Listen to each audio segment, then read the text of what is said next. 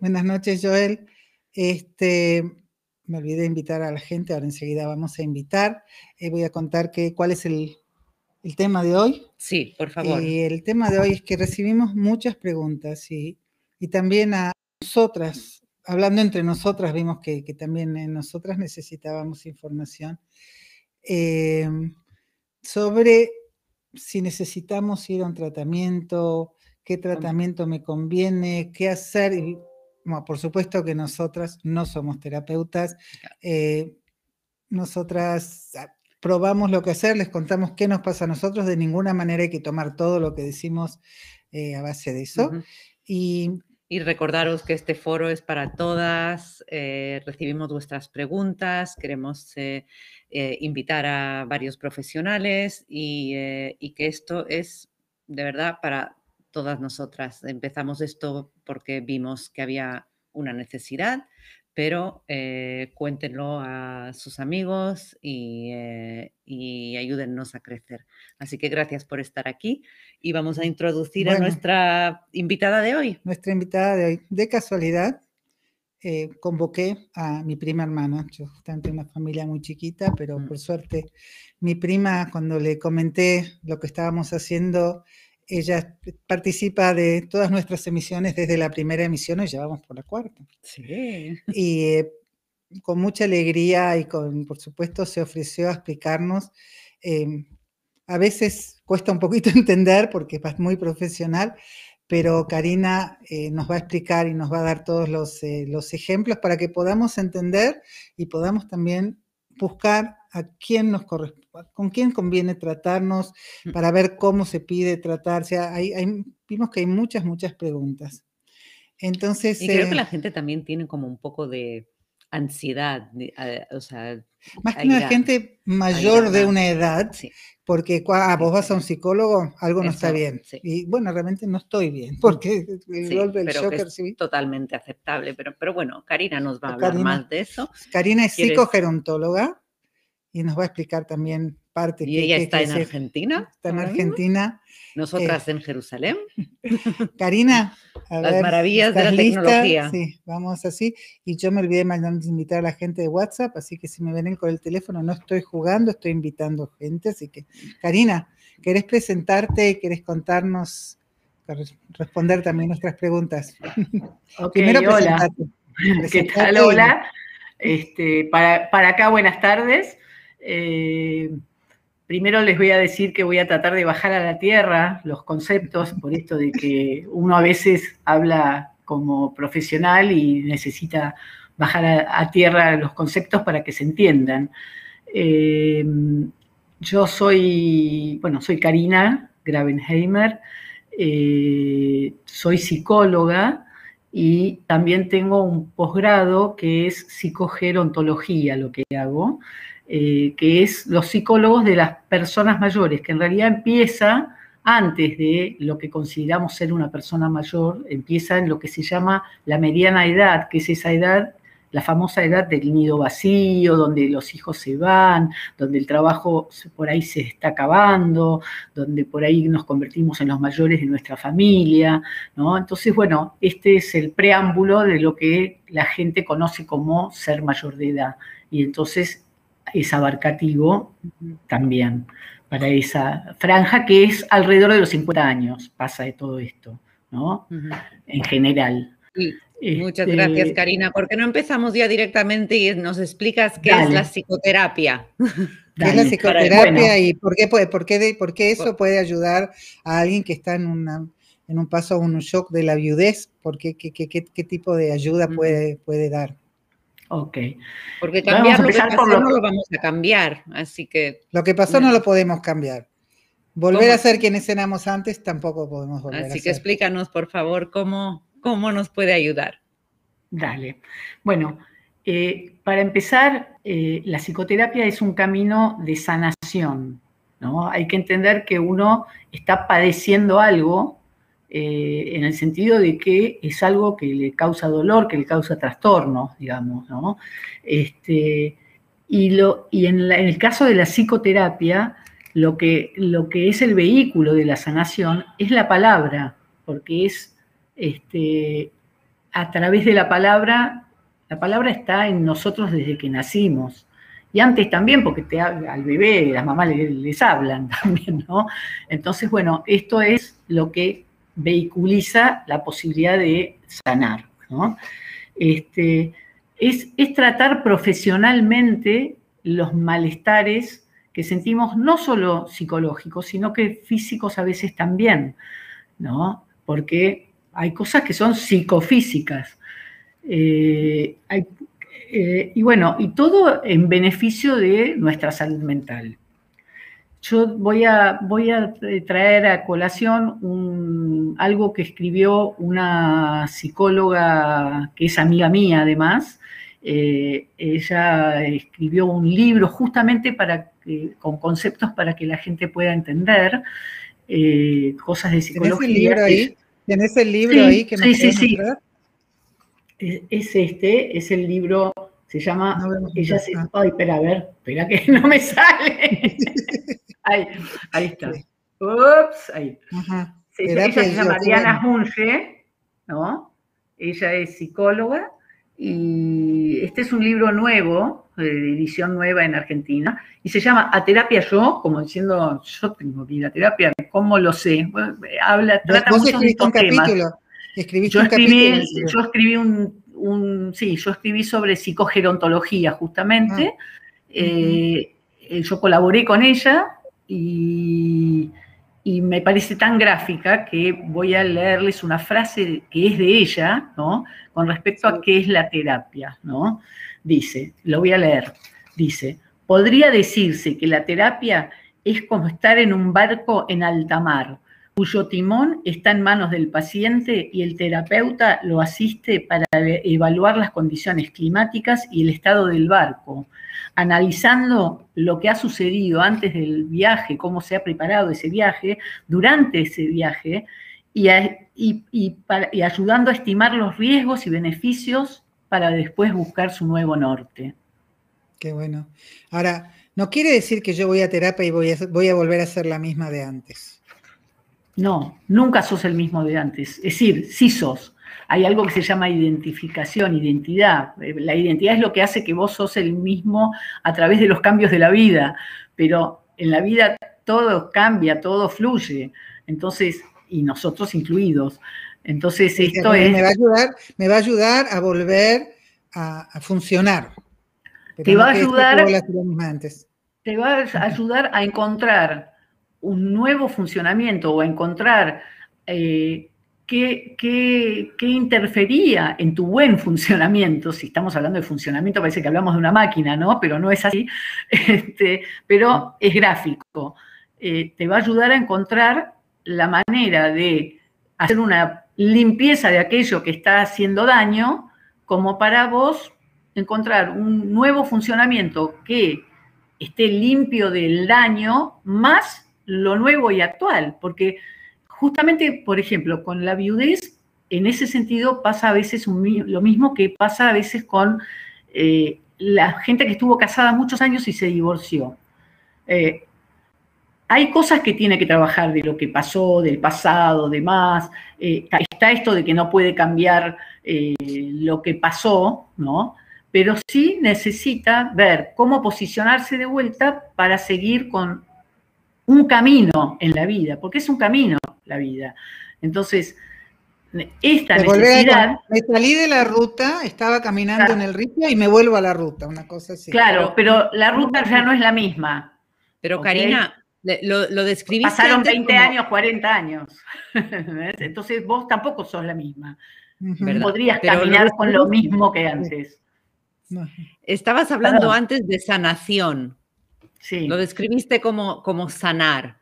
Y yo recuerdo en los primeros meses cuando la gente me decía, bueno, que te mejores. Digo, que me mejore de qué? Yo no estoy enferma. Me ha pasado algo traumático. Entonces, ¿cómo, cómo explicas? Hizo daño. Yo por eso dije que sanación en el sentido de que algo te hizo daño, que algo, alguien, circunstancias de la vida que te dañan y cuando, a ver, cuando vos, eh, no sé, cuando te, caes y te lastimas la rodilla, tiene que sanar, digamos, tiene que, volver a como estaba o a un mejor estado del que está, digamos. Esto es lo mismo. Y aquí tiene que sanar que el corazón, la mente. Eh, bueno, y ahí, y ahí después entraríamos más tarde este, en que eh, en cuando, cuando pensamos en los, tipos de terapias que hay y demás, de cómo se maneja todo esto, el famoso eh, mente, cuerpo y alma, ¿no? Este, pero eso lo dejamos para después. Este, ¿En qué ¿Y qué puede ayudar a la gente? Ayudar? Hay gente, porque lo que pasa, lo que, lo que espera, lo que nosotros escuchamos, hay gente que tiene algo muy enfocado. Teníamos una compañera que el marido falleció porque se ahogó y no podía ir al mar, entonces tenía una cosa muy enfocada. Y hay gente, a mí me pasa a veces que estoy en la cama hasta las 12 del mediodía y no me puedo levantar, o sea, y hay gente que por suerte que no se puede levantar en todo el día. Eh, o sea, la, psicoterapia puede ayudar en la mayoría de los casos. La, mayoría. tipo de tratamiento ayuda. Eh. A ver, hay distintos tipos de terapias. Hay es decir, hay, hay en, muchos sentidos hay distintos tipos de opciones, ¿no? Entonces, eh, lo primero que hay que pensar es en qué puede ayudar. Puede ayudar en superar situaciones traumáticas, pero también en la otra punta, en eh, acompañar futuros proyectos, por ejemplo. Es decir, no necesitas estar mal para necesitar terapia, podés necesitar terapia para estar mejor de lo que estás. ¿no? Alguien que, por ejemplo, eh, proyecta irse a vivir a otro país porque le parece que es mejor y demás, pero bueno, tiene que trabajar cómo, irse de buena manera y demás. Y en realidad él no está mal, él está con un proyecto espectacular. Pero lo que quiere es hacerlo de buena manera. Y a las, terapias ayudan. Las terapias mm. son preventivas y también son de contención.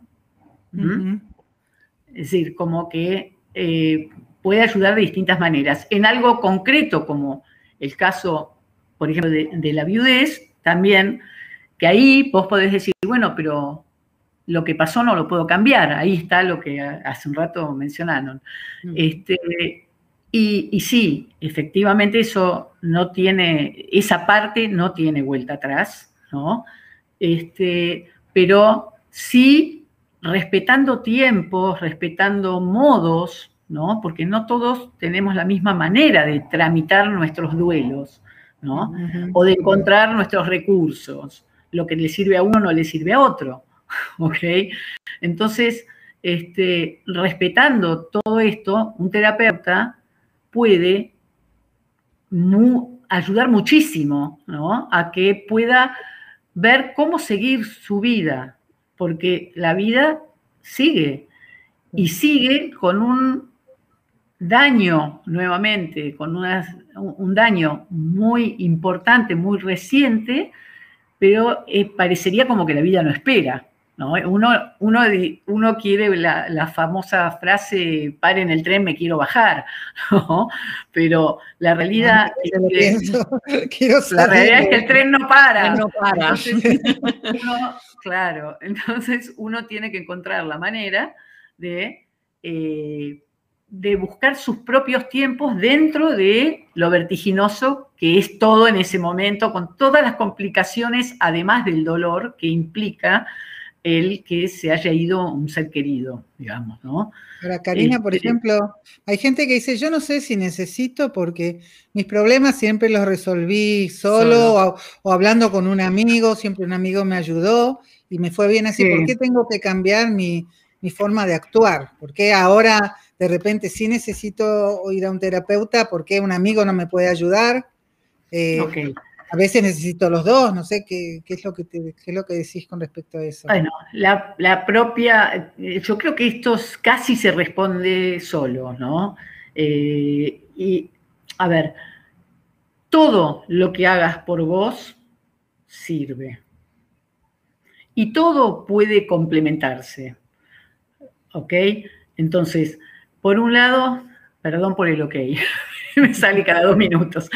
Por un lado, este, es cierto que uno lo primero que hace en la vida cuando tiene problemas no es ir a una, terapia, es tratar de uno meterse adentro de la cabeza de uno y pensar y ver qué puede hacer, qué no puede hacer, qué recursos tiene, qué flaquezas tiene, qué debilidades, qué cosas no se anima. Qué, es decir, uno empieza como a, ver qué, qué salidas tiene a su problema.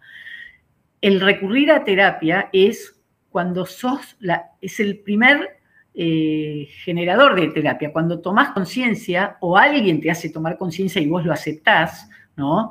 De que no tenés las herramientas, no lo podés hacer solo.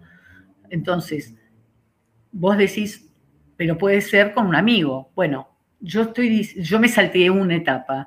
Esto que vos podés hacer mirando para adentro, también podés haber estado haciéndolo hablando con amigos o ni siquiera yendo a al templo o a la iglesia, hablar con el cura o el rabino, el pastor, eh, que son, son consejeros también.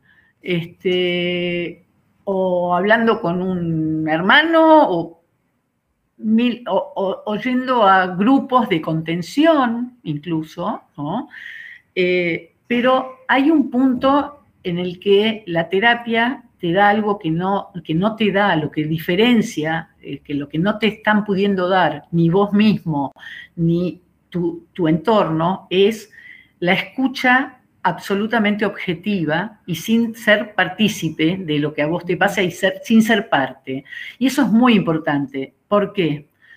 Porque si yo soy tu amiga y vos me empezás a contar todos los problemas, por ejemplo, de que vamos a volver a hablar de la viudez, vamos a, de, todos los problemas que tuviste, no sé, con otra amiga que no te entendió y que te dijo algo que te ofendió y, por ahí esa amiga con tus hijos. yo conozco a tus hijos. Y, yo conozco a tus hijos o conozco a esa amiga y, me voy a sentir en la obligación de darte una respuesta eh, eh, que sea diplomática, ¿no? pero no real. ¿Ok? Y también puede que a veces te tenga que decir algo que vos no quieras escuchar, y si yo soy tu amiga, te vas a enojar conmigo, por ahí no me lo vas a decir, pero vas a dejar de... Es decir, aparte de haber perdido a tu ser querido, vas a empezar a perder a tus amigos. También. Van a ser más pérdidas. Por eso, la terapia, yo, a ver, yo lo primero que le pregunto a la gente cuando yo, eh, cuando yo trabajo como psicogerontóloga es si es religiosa, si es observante de su religión, porque entiendo que es un soporte para ellos. No es que yo no digo nada, la religión no sirve. Al contrario, yo digo, todo lo que a vos te sirve de soporte está bien, pero hay una palabra que hoy se usa para economía y es diversificar diversificar, no le podés poner todos tus amigos porque se van a escapar corriendo, porque para ellos es muy duro. Y hay otra cosita, un detalle que a veces se pierde, este verdaderamente se pierde, que es que tu amigo está siendo testigo de tu drama, ¿no? Lo que nosotros llamamos testigo de, la miseria, de, de, vos te sentís mísero. Bueno, y muchas veces pasa que cuando dejas de sentirte mísero, hay como un cierto pudor, ¿no? Y es como que esa persona a vos se te convirtió en recuerdo de una mala época, ¿ok? Entonces, puede que dañes el vínculo con tu, con tu amigo, ¿ok?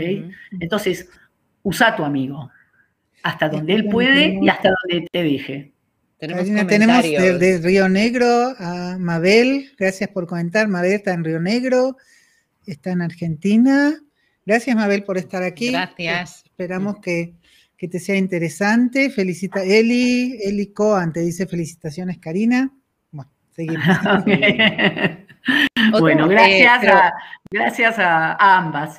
Este, pero estabas diciendo que, de acuerdo, podemos recurrir a los amigos hasta un cierto nivel y después un, terapeuta, pero... Sí, y, también hay, muchas cosas que nos autoanalizamos y también, aún teniendo terapia, suponete que vos en, el momento de crisis fuiste a terapia, después dejaste, muchas veces, en vez de, en otro momento, en vez de volver a terapia, utilizás cosas que ya aprendiste en terapia, porque uno sale, sale con un nuevo acervo de eso, ¿no?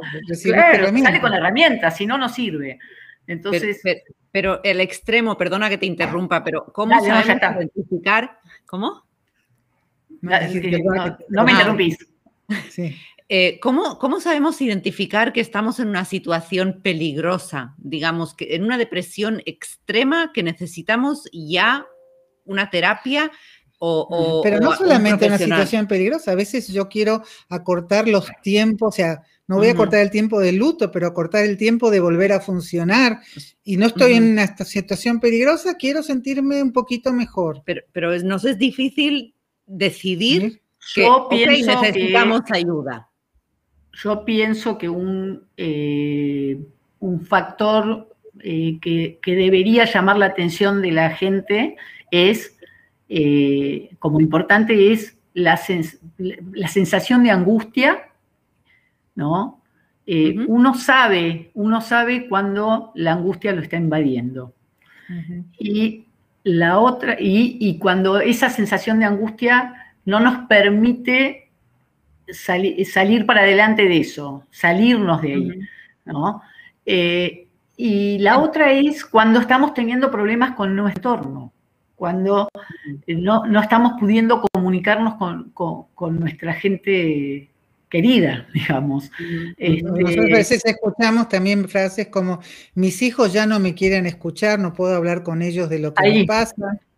Ahí es cuando, ahí es cuando eh, tenés un indicador, son indicadores, la, angustia o la ansiedad, por ejemplo. Hay mucha gente que siente que, se le sale el cuerpo, ¿viste? Para afuera, que no puede con su vida, eh, que está ansioso, que no puede con los tiempos. Entonces, ¿qué No todo el mundo conoce un terapeuta. ¿Cómo, cómo se empieza a buscar a alguien? ¿Cómo, ¿Cómo sabes que vas a tener una conexión con esa persona? O sea, también es una, es una cuestión de de comunicar con la persona adecuada, no, no cualquier terapeuta te va a ayudar. ¿Y cómo, cómo se encuentra? ¿Cómo, cómo una persona que está en esa angustia da ese primer paso? ¿Cómo se hace? Bueno, eh, es muy importante, lo primero es muy importante identificar, es decir, el primer gran paso es darte cuenta que no podés solo con lo que te pasa y que necesitas ayuda. ¿Cómo es esa oración? Si sigo haciendo lo mismo que hice hoy, no puedo esperar que haya ningún cambio mañana. Exacto. No, puedes, no puedo esperar un resultado diferente si estoy haciendo lo mismo. Claro. antes, antes de seguir, primero tenemos a alguien, gracias, las veo desde Malabo, Guinea Ecuatorial. Muy linda la charla de hoy. Soy argentina, envidié hace un año, lo sentimos mucho, después de 19 años de muy feliz matrimonio. Bienvenida, esperemos. Bienvenida. este, bueno, tenemos, eh, la, siguiente pregunta es una pregunta. pero nos dijo cómo se busca un terapeuta. No. Ah, cómo se busca un terapeuta, por eso. Sí, yo me quedé con. ¿Dónde estábamos? Bueno, este, es así. Eh, primero, puede que yo llegue a la conclusión de que necesito ir a terapia, ¿no? Entonces, si la que llegó a la conclusión soy yo, eh, debería buscar entre la gente que me rodea, alguien que yo sepa, no sé, que está haciendo terapia, por ejemplo, y que me gusta como la veo, que, es alguien que yo, con quien yo siento empatía, me siento identificada de alguna manera o algo, y este, que, mm, y por ahí eh, preguntarle qué tipo de terapia, si sabe qué tipo de terapia está haciendo, y lo muy importante es eso, es informarnos por ahí a través de, de internet mismo, ¿no? Entrar en Google y poner qué tipo de terapia existe. ¿Por qué? Porque a vos te recomiendan un terapeuta. Vos llegás y no sabes si el tipo es eh, psicoanalista, si el tipo es este, conductista, no sabes. Si vos escuchaste que algunos te hacen acostar en un diván, que otros eh, hacen otras cosas, o que hay algunos, porque yo, hay, hay, algunos que trabajan con, eh, con, cosas parecidas a teatro, con, eh, escenas, con, eh, con juegos y demás. En Israel, hay gente que mucho, en Israel está muy de moda trabajar con cartas. Mm, con cartas. porque hay cartas especiales que vos la ves y te sale una figura y tenés que analizar la figura y de asociarla y de acuerdo a eso entonces mm. empezás Y también el tapping este, ¿no? Está muy... Eh, ¿Has escuchado hablar de esto? De, tocar... Me están hablando de cosas que yo no, yo justo no las conozco, pero ahora les voy a... Yo voy a googlear también. Karina, hay una, hay una pregunta de Mabel. Mabel que dice, ¿viuda o divorciada es el mismo duelo? Eso lo puedo contestar yo, ¿eh? que soy las dos. ¿Pregunta o es? perdón, ¿es una pregunta? Sí. Mabel pregunta, viuda o divorciada? ¿Es el mismo duelo? Para nada, para nada. No, no, no, aunque es duelo. Primero que es duelo. Es duelo. Es duelo, divorciada es duelo. Pero no es obvio. el mismo dolor. Y el, el, divorcio, el divorcio es, tiene sus duelos, porque duelo es la pérdida Claro. Duelo también depende del tipo de divorcio. Claro. No, no, no, no, no. Duelo es pérdida, porque no importa si, te, si tu pérdida es eh, el amor de tu vida o si tu pérdida es un estilo de vida. Por, divorciarte. Pero no duelo es haber perdido algo que uno amaba, deseaba y le era completamente afín. ¿Ok? Algo, alguien. No es alguien solamente, es algo también. ¿Ok? pero, uno hace duelo por las cosas también. Exacto, los dos son duelos, pero permíteme decirte que el dolor no se puede comparar. No, no, estoy diciendo que uno sea peor que otro o más fuerte, pero simplemente no se pueden comparar. Eh, son distintos tipos de dolores, ¿no? Eh, sin ponerlos a competir, son diferentes tipos de dolor. ¿El tratamiento es igual? ¿El tratamiento que necesitan? Espera, espera que te quiero tener que decir esto. Es el mismo tipo, es el diferente tipo de dolor con una intensidad siempre muy fuerte en la viudez, ¿no? Pero también a veces se da que hay personas que enviudan, que no es el caso de ustedes por lo que sé y escucho y demás, pero que no se llevaban nada bien con el señor que se murió, por ejemplo. Entonces, a veces hay viudeces que no son tan dolorosas como las otras. O al revés, que se pelearon toda la vida y una vez que se murió hay un duelo gigante, pero es por todo lo que no resolvieron antes, digamos. Entonces, es diferente. El, divorcio eh, tiene que uno deja de tener a la persona con la que estaba al lado, pero es una elección de uno o de los dos. El que alguien se muera no, no, implica elección. Por lo tanto, no es algo, eh, eh, no es algo de lo que te hagas responsable. ¿Ok? Me parece. En cambio, en el divorcio tiene que ver con decisiones de uno. Dime una cosa, em, ¿es, indispensable que la terapia sea en una misma, en una clínica o algo? O, en estos días de pandemia se puede hacer virtual? ¿Nos puede ayudar también una terapia así eh, virtual o no lo recomiendas? Eh, sí, lo recomiendo. En realidad, eh, las dos, los dos tipos de terapia son, son excelentes y, tiene sus virtudes. Eh, hay, hoy por hoy, lo virtual en realidad es lo que más hay por la pandemia eh, y por esto de que la gente eh, cambia de lugares de residencia también. Entonces, las virtudes de lo virtual, entre otras cosas, tienen que ver con esto de la posibilidad de, de sin salir de tu casa, ¿no? Estar haciendo, bueno, algunos, eh, y, que si te fuiste a vivir a otro país o te mudaste de barrio, ¿no? No te cambia nada. terapeuta. Y no tenés que viajar hasta tu terapia, porque a veces la gente eh, trabaja todo el día y después tiene terapia a las 8 de la noche. ¿no? Acá en Buenos Aires, suponete, vos no vivís en el centro y tu terapeuta está en el centro. Entonces vos tenés media hora o 40 minutos para ir a ver a tu terapeuta, estás ahí otros 50 minutos, 40 minutos y otro, otro tanto para volver. Entonces vos estás en tu casa y eso se achicó. Aparte que con el tráfico llego re nerviosa, estando en casa estoy más calmada. Hay otro factor que es importante. Karina, ¿me podés decir cuánto cuesta una sesión en la Argentina? ¿De una sesión de terapia de una hora? Eh, mirá, en Argentina un valor mínimo, digamos, eh, mínimo, hay un mínimo ético, pero ese nadie, nadie, nadie que trabaja privadamente. No, no mínimo, de una, persona de un, buen nivel. Eh, bueno, por eso, el, mira, el mínimo ético yo te lo digo en pesos, ¿querés traducirlo vos a dólares o no? no Decime en dólares, podés decírmelo en dólares. El dólar está más o menos a 18. Eh, 18, ¿y cuánto, ¿y cuánto cuesta el...? Es decir, a ver... Eh, ¿Cuántos, pesos cuesta una sesión de una hora? Una, una sesión promedio, ¿no?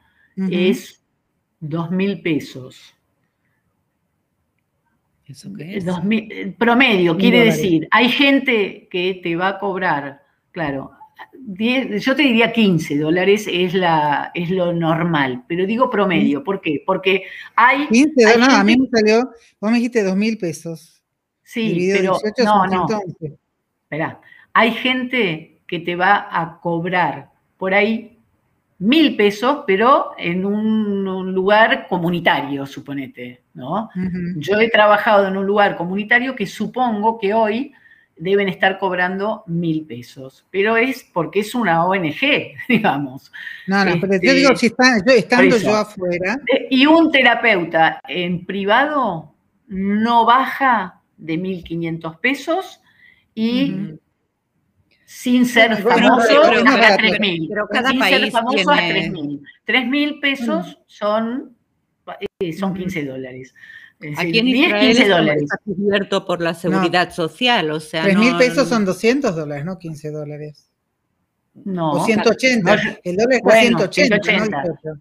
Sí, ah, ah, okay, más o menos.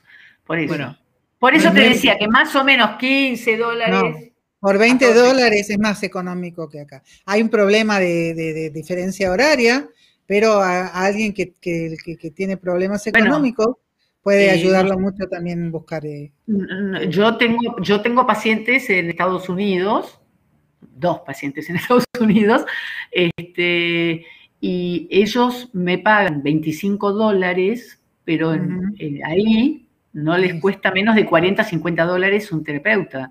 Entonces, para ellos es muy bueno y para mí está bien pago. Perfecto. Ahora, Karina, eh, hay mucha gente que piensa con el tema de, la, de, mezclar el tratamiento con la medicación. Uno quiere ir al, médico de familia, estoy deprimida, dame Cipralex. ¿Qué es lo que vos mm. pensás de eso? O sea, ¿la medicación sola me puede ayudar? Ahí hay todo un tema, porque eh, yo personalmente trabajo muchísimo con psiquiatras que medican a pacientes, porque a mí me llegan pacientes, personas mayores que han tenido un ataque de pánico, entonces primero le dan una medicación y le dicen necesitas ir a terapia. Entonces vienen a mi consultorio ya con medicación. Y a veces pasa al revés, que uno empieza a tratar un paciente que aparentemente es un tema a, a resolver con contención y demás, y se da cuenta de que no, de que hay un tema de fondo que es psiquiátrico, que necesita de medicación psiquiátrica. ¿No? Eh, o que el nivel de depresión es tal que no se puede trabajar a veces. Con, hay personas con las que no se puede trabajar si no están medicadas porque la, angustia es tal que no le permite nada, digamos. a veces, hay, psiquiatras que también te hacen el análisis, ¿conviene? Bueno, eso, esos en general son psicoanalistas. Los psicoanalistas son médicos, es decir, en Argentina, psicoanalista es un médico que se, psiquiatra que se hizo, que hizo la escuela de psicoanálisis o un psicólogo que hizo la escuela de psicoanálisis. Entonces, ese, ese médico psiquiatra psicoanalista está habilitado y capacitado para ambas cosas. Porque, a ver, el psiquiatra te va a escuchar lo que te pasa, pero para ver qué medicación te da, no para hacerte un tratamiento de contención de ir todas las semanas. Entonces, con esa medicación te va a mandar a un psicólogo que te va a ver todas las semanas o cada 15 días, lo que vos acuerdes, ¿no? Entonces, cuando, cuando, eso es en la misma persona, ¿no?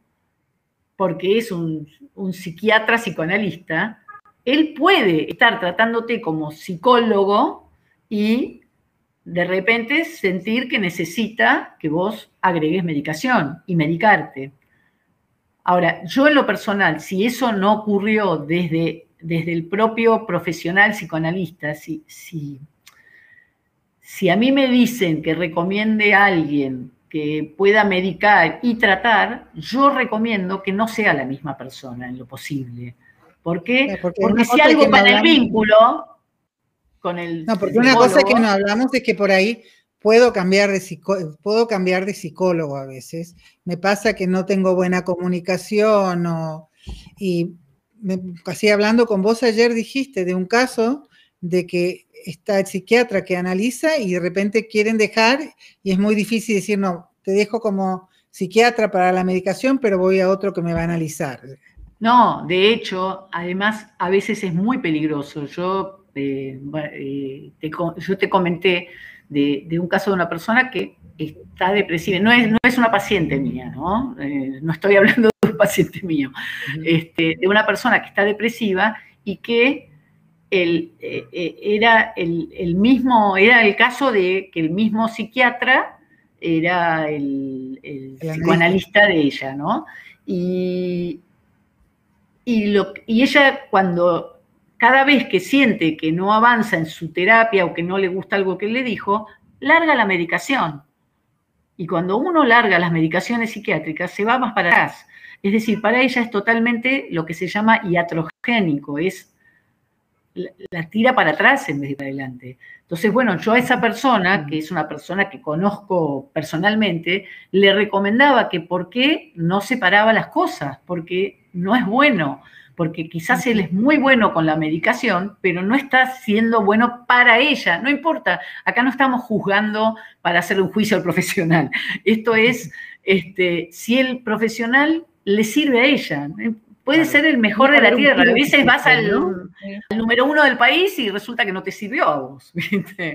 Entonces, y sí, podés cambiar de, psicólogo. Y también podés dejar, probar con otro y tal vez volver, porque el psicólogo debería ser objetivo y no tomárselo como algo personal. Pero ¿cuánto va a tardar un tratamiento así en promedio? ¿Esto puede llevar años? Eso, eso se contrata un poco entre el psicólogo y la persona que pide tratamiento. Pero va a depender muchísimo de si vos vas por algo concreto, como hace un rato vos preguntabas, hay terapias que son las que llamamos psicoterapias breves, son focalizadas en un problema. Es, decir, es como un caballo que tiene la, ¿viste? los dos anteojeras ahí y lo único que se habla es de eso. Bueno, y ahí se pacta. Bueno, van a ser cinco sesiones y hablamos de esto. Hay terapias como el psicoanálisis que no, te, que no te va a pactar de entrada tiempos, porque es trabajar sobre el inconsciente, es un trabajo muy profundo y que ellos tampoco saben qué sale atrás de lo que ellos, es decir, yo digo que son como puntas de iceberg a veces, ¿no? Uno, uno va a terapia por algo y cuando hacen así sale atrás otra cosa. Bueno. Ahora, si no me siento cómoda con el terapeuta que elegí, siempre puedo cambiar, eso ya lo dijimos y puedo buscar otro tipo de terapeuta, otro tipo de terapia. Eh, Totalmente. y también hay gente que hace cosas alternativas, que hace terapias alternativas que no son psicológicas exactamente, ¿no? Como diciendo, por ahí hay gente que está en terapia conmigo y a la vez está yendo a alguien que le hace que un yoga especial que lo relaja. Eso es lo que iba a decir. Hablaremos, tenemos otro, otro invitado en otra sesión de hablar de, de, tratamientos, de masajes, yoga, todo eso. No sé, acá en Israel se usa mucho el PNL, muchísima gente eh, programación, neurolingüística. sí. Este, MDR también. el MDR que me MDR es, a ver, justamente MDR, eh, bueno, antes cuando hablamos de que había muchas escuelas, eh, antes, cuando empezó esto, las escuelas eran como muy divididas, muy, si vos eras psicoanalista, eras psicoanalista. Hoy hay mucha gente que trabaja de una manera más, eh, tomando criterios que le gustan de cada escuela, porque no todas tienen la verdad absoluta. Entonces, MDR es un, eh, eh, es una, son técnicas, son este, herramientas que eh, aparecieron, salieron de las escuelas que se llaman conductistas, ¿no? Cognitivo-conductales se llaman, que, que, están basadas en que hay una relación entre tu pensamiento, tus creencias y lo que vos hace, sentís y haces, ¿no? Tu conducta. Este, y el MDR está muy de moda en todo el mundo, salió de ahí, pero sin embargo hay psicoanalistas que están utilizándolo. Y eso, por ejemplo, yo iba a decir, que no, no logré llegar al final, que en MDR sí pactas, por ejemplo, cuántas sesiones van a hacer. Lo que no quita que si cuando hicieron así con el iceberg apareció otro tema, vos podés volver a pactar nuevas eh, entrevistas para el otro tema que surgió o no. O decir, bueno, ahora no quiero hablar de eso, dentro de un tiempo vengo a amiga con el problema del, del mar fue a MDR, que dice que le ayudó mucho. Sí, y en unas cuantas sesiones le ayudó. Sí, sí generalmente son más o menos 10 sesiones, depende del terapeuta, son sesiones de más o menos una hora, eh, hay hora, hora y media, eh, y se trabaja con protocolos aparte, ¿no? Es, es todo muy pautado. Eh, es muy bueno porque el MDR lo que hizo es descubrir una relación entre eh, los movimientos oculares en primer lugar, después ya se dieron cuenta que tenía que ver con más sentidos, porque con el, oído también se trabaja, por ejemplo. como que la memoria, ¿no? estar es decir, el recuerdo de los hechos, la memoria, eh, tiene un registro fisiológico y que estimulando esa conexión podemos bajar el impacto de eso. Entonces, vos, eh, la, principal eh, aceptación del EMDR es justamente en lo que se llama estrés postraumático, el estrés que te queda después de haber sufrido un trauma, un dolor gigante. ¿no? Entonces. trauma, son cosas, vivir cosas, o sea, encontrarse a, la persona que más en el mundo muerta delante tuyo de repente, o sea, es un trauma que, te queda, esa imagen te queda, no se te va de la cabeza. Es, muy bueno, es muy bueno. Quizás, quizás, eh, a ver, en esto voy de vuelta. Eh, la terapia sirve, para el tema de la viudez y del duelo. Pero hay una realidad, hay una parte del duelo que hay que vivirla. Es decir, y si vos por, eh, por MDR querés ir al día siguiente de quedar viuda a hacer MDR, estás acelerando los procesos. y probablemente no sea lo mismo que si cuando llegás tranquila a tu, eh, pasás tu, no, tranquila no, llegás intranquila, pero a tu primera etapa, ¿no? Y cuando ya podés un poco empezar a trabajar esto que te pasa, ahí es bueno. Es bueno para ver... A veces, hay gente que también el principio del duelo les cuesta mucho, o sea, hay gente que necesita ayuda desde un principio. Sí, pero no sé si... Pero, pero yo creo que, sí, yo creo que eh, eh, yo creo, eh, ojo, el MDR te va a decir que sirve desde el minuto, digamos.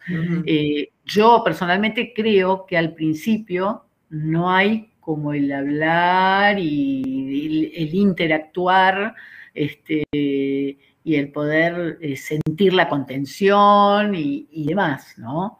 Eh, me parece que, debería ser como parte de una, como parte de una terapia, incluir cosas de MDR está bien, pero que solamente de MDR de entrada en estos casos, yo creo que...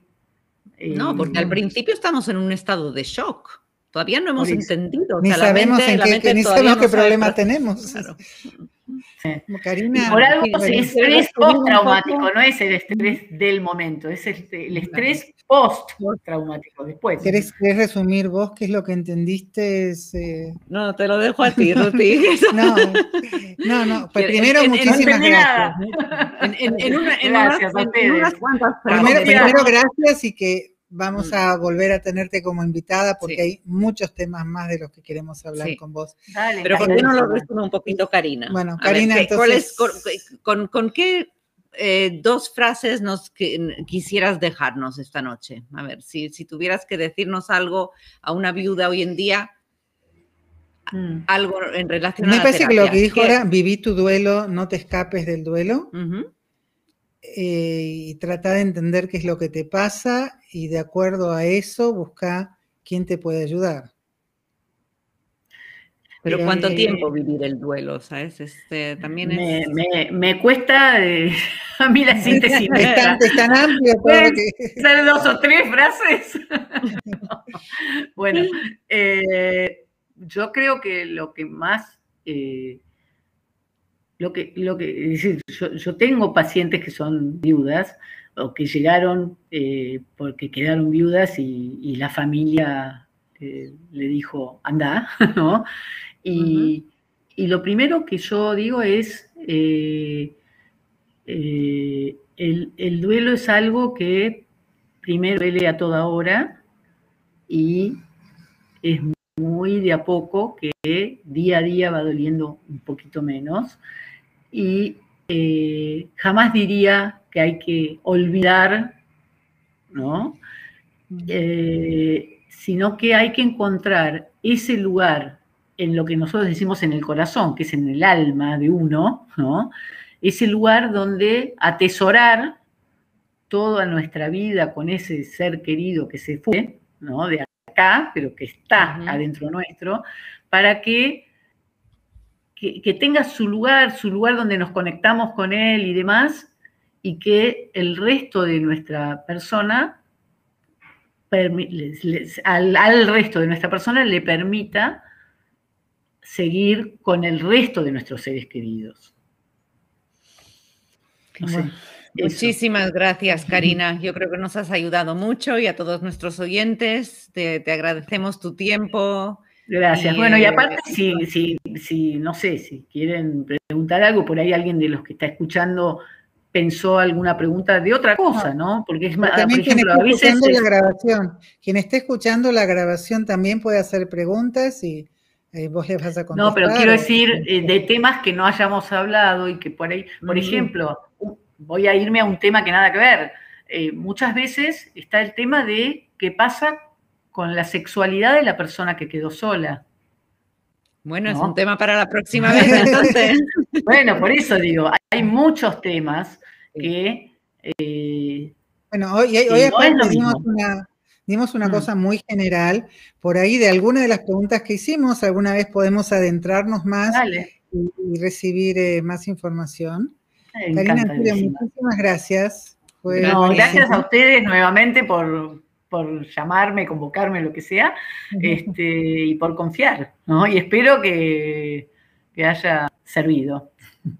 Bueno, sí, muchísimo. Gracias. Espera que termino aquí, espera que corto aquí un mintito, hasta pronto y nos vemos todos los domingos, 9 de Israel, 8 de España y me parece que ya va a ser 4 de Argentina, pero tenemos que ver cuando cambie el horario. cambiamos las horas, así, que, ya vemos. Ah, ok. Estén al tanto. Bueno, avisen el cambio de horario.